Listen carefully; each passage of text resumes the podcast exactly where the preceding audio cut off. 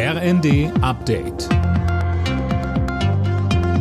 Stündlich neu. Auf den Punkt informiert. Ich bin Mia Hehn. Guten Tag. DFB-Pokal RB Leipzig lässt sich heute zu Hause von der Stadt und seinen Fans feiern. Die Mannschaft von Trainer Tedesco wird am Nachmittag mit dem Pokal im alten Rathaus empfangen, Imme Kasten. Ja, und zwar von Oberbürgermeister Jung. Das Team trägt sich dabei ins Goldene Buch der Stadt ein. Anschließend geht's mit einem offenen Truck zur Festwiese an der RB Arena. Da steht dann die Sause mit den Fans an.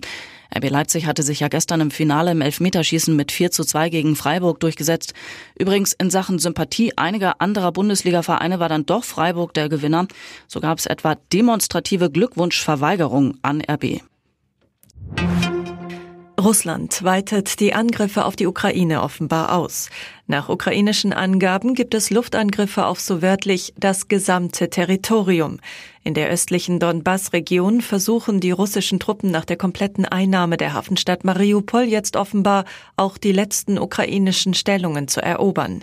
Die Lage dort ist extrem schwierig, sagt der ukrainische Präsident Zelensky in einer nächtlichen Videobotschaft.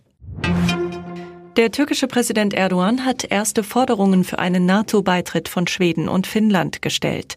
In einem Telefonat mit der schwedischen Ministerpräsidentin Andersson forderte die Türkei unter anderem, dass Terrororganisationen nicht mehr unterstützt werden dürfen. Außerdem forderte Erdogan Schweden dazu auf, ein Waffenembargo gegen die Türkei aufzuheben. Schweden und Finnland hatten am Mittwoch ihre NATO-Anträge eingereicht. Für die Aufnahme wird ein einstimmiges Votum der Mitgliedstaaten benötigt. Die Türkei blockiert die Entscheidung noch. Die neue Chefin des deutschen Gewerkschaftsbundes Fahimi fordert eine Kehrtwende der deutschen Flüchtlingspolitik.